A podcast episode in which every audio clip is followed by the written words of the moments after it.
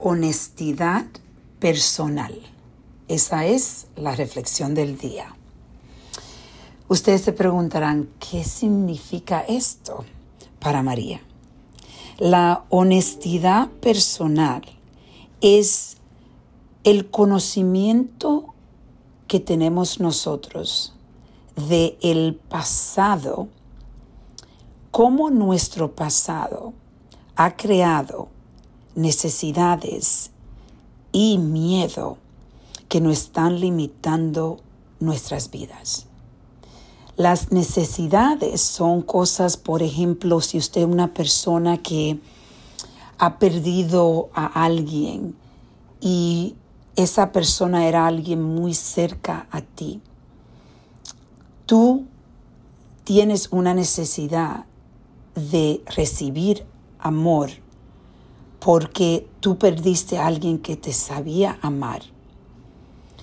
Y a la misma vez tú creas un miedo de conectarte con personas porque el dolor que tú sufriste de perder a esa persona, sin tú darte cuenta, te, puedes, te puede causar desconexión y no poder comprometerte a una relación o tener relaciones que duren porque el miedo a veces te hace hacer cosas que empieza a afectar la relación de una forma negativa sin tú quererlo.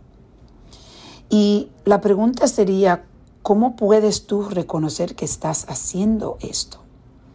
Yo diría que cada vez que tú tienes un conflicto o tú ves que hay un hay algo que tú estás repitiendo cuando viene, vamos a decir, a relaciones y relaciones de amores, ¿verdad?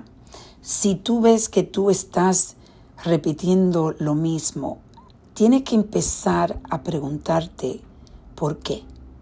¿Por qué? Empezar a analizar cómo tu pasado, por un ejemplo, para mí yo entiendo que yo sufro de abandono porque mi madre me abandonó. Eso es la historia, ¿verdad? En realidad para mi madre fue muy duro abandonarnos, pero me abandonó cuando yo tenía ocho años. Y ese abandono trae, con, trae al lado eh, el efecto de esto es que a mí se me hace difícil separarme de las personas por el vacío que ese abandono dejó en mí.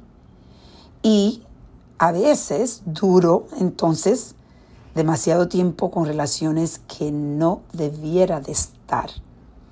Y esto es algo que yo he estado tratando de entenderme, de tener conocimiento de cómo mi pasado está afectando mi presente. Eso es la honestidad personal.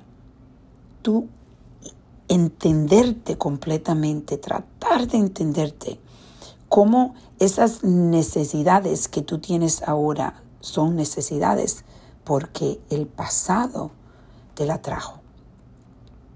Pero podemos empezar a cambiar.